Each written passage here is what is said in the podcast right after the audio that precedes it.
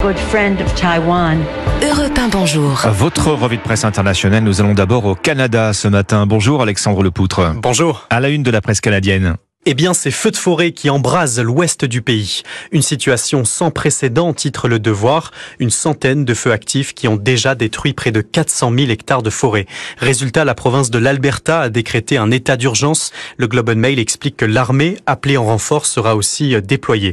Près de 25 000 personnes ont dû fuir leur domicile, rapporte le journal de Montréal. Et dans cette province, riche en or noir, les feux ont aussi contraint des pétrolières à interrompre leur production par mesure de précaution. Pour des experts interrogés par Radio-Canada, il ne fait aucun doute que cette saison précoce des feux de forêt est la conséquence des changements climatiques. Le Canada se réchauffe deux fois plus vite que le reste du monde. La bataille est loin d'être gagnée, ajoute le diffuseur public.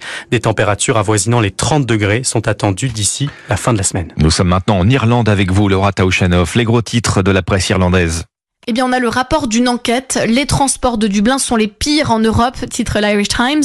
Selon une étude de Greenpeace, la capitale irlandaise se classe au premier rang des capitales européennes les plus coûteuses et compliquées en matière de transport en commun.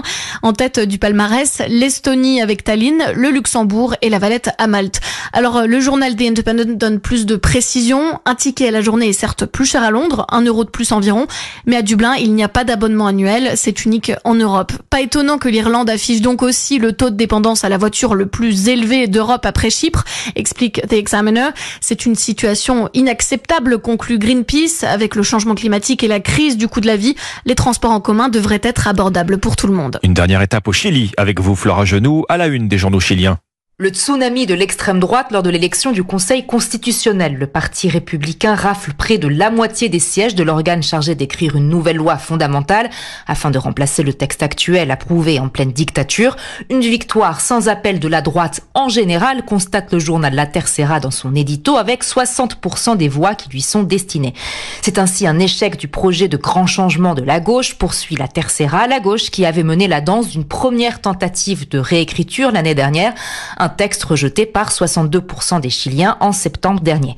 La victoire de l'extrême droite consolide ainsi cette tendance, estime El Mercurio. Il s'agit cependant d'un paradoxe, souligne une politologue dans une interview auprès de BBC Mundo, car l'extrême droite s'est toujours opposée à l'écriture d'un nouveau texte. Sa proposition pourrait ainsi s'avérer plus conservatrice encore que la constitution actuelle. Merci Flora Genoux, merci à nos correspondants. Bon réveil avec Europe 1, 6h54. Le gouvernement a donc